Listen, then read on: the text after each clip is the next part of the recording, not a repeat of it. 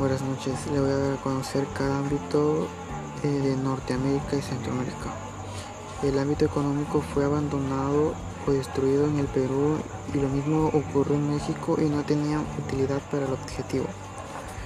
El ámbito social es el continente donde tenían de todo, pero la técnica europea no estaba entonces desarrollada como proyectar esa riqueza.